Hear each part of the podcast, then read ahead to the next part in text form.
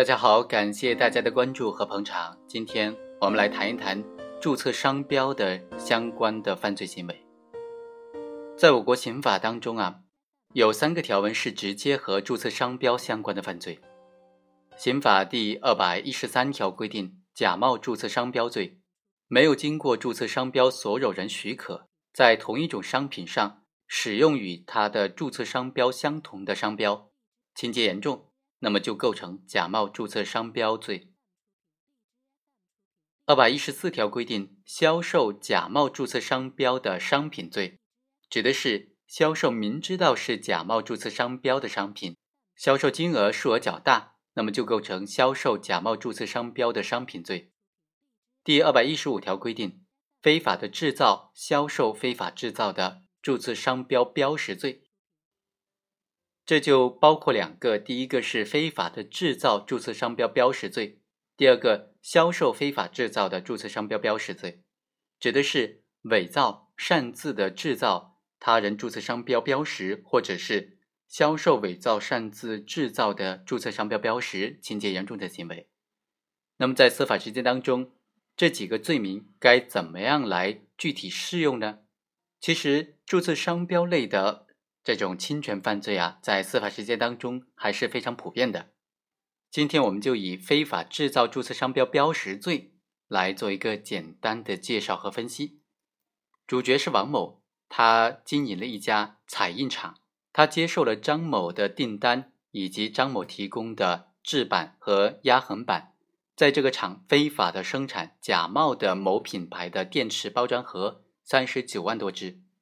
后来呢，被工商机关查获，法院就认为呢，王某伪造他人注册商标标识，情节严重，已经构成了非法制造注册商标标识罪。那么，辩护人就提出本案不应当认定为非法制造注册商标标识罪，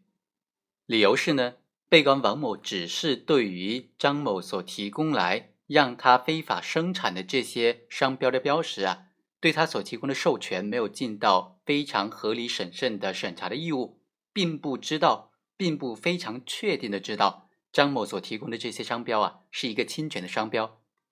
所以呢，辩护人就提出被告应该是无罪的。本案被告人有没有罪呢？怎么样认定非法制造注册商标标识罪呢？首先是要对这种伪造、擅自的制造他人注册商标标识的行为该怎么认定？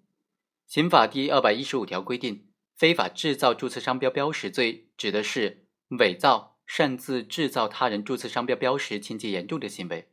犯罪的对象是他人注册商标的标识，包括商品的标识和服务商标的标识。商标标识是商标所附着的这种载体，一般来说是由文字或者图形或者文字图形的组合所构成的物质实体。包括在商品上、包装上、说明书上或者服务场所当中、服务用品当中所标明的这种注册商标的标记，比如商标纸、商标袋等等，带有商标的包装等等。伪造、擅自的制造他人注册商标标识，不仅侵犯了商标所有人的这种商标的专用权，而且破坏了国家商标的管理制度。非法制造注册商标标识罪在客观方面表现为两种形式：第一是伪造和擅自的制造。伪造是指未经过注册商标权利人的许可，通过临摹、绘制、复印、翻拍、扫描或者其他的手段仿造他人的注册商标标识的行为；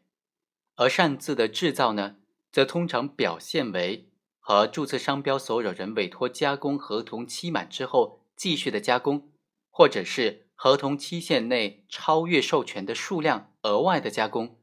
也或者以不正当的手段获得商标标识原版而私自进行印制他人注册商标标识的行为。第二个问题是，如果认定了伪造、擅自制造他人注册商标标识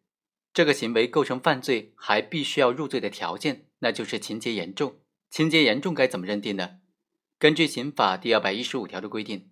伪造、擅自制造他人注册商标标识，情节严重就构成犯罪。对于情节严重啊，根据《关于经济犯罪案件追诉标准的规定》第六十三条的规定，有下列情形之一的就可以认定为情节严重。比如说，非法制造、销售非法制造的注册商标标识数量两万件、两万套以上，或者是违法所得两万元以上，非法经营数额二十万元以上。第二种情形呢是非法制造、销售非法制造的驰名商标标识。第三，虽然没有达到上述的数额标准，但是因为非法制造、销售非法制造的注册商标标识受过行政处罚两次以上，又进行非法制造、销售非法制造的注册商标标识的。第四，利用贿赂等等非法手段推销非法制造的商标标识。第五，非法制造注册商标标识给注册商标的权利人造成重大损失或者恶劣影响等等行为。有这些情形的话，就可以构成情节严重，就可以达到入罪的标准了。我们来看看本案，被告王某他非法制造这个品牌的包装盒的行为，属于伪造他人注册商标标识的行为。虽然所获得的利润不足几千块钱，违法所得比较少，但是他非法制造注册商标标识的数量达到三十九万多只，数量巨大，应当认定为情节严重。所以呢？应当是已经构成了非法制造注册商标标识犯罪。我们再来分析一下第三个问题：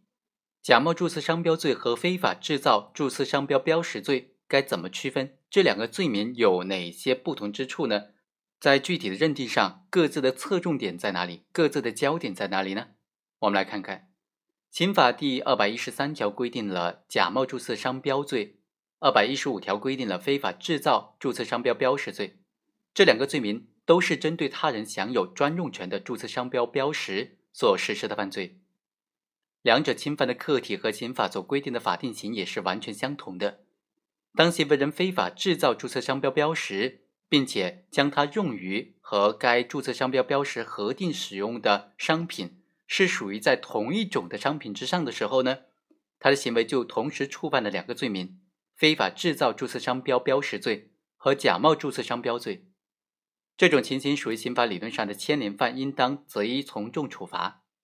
当然，这里的择一重处呢，应当是说根据行为人的具体犯罪行为来确定应当适用哪一个罪名。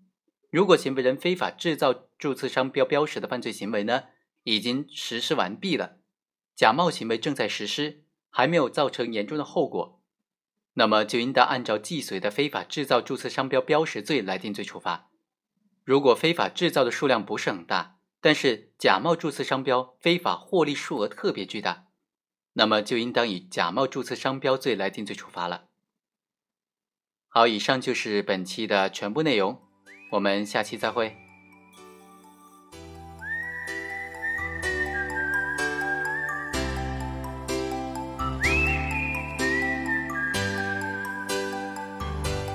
在这美丽的夜里。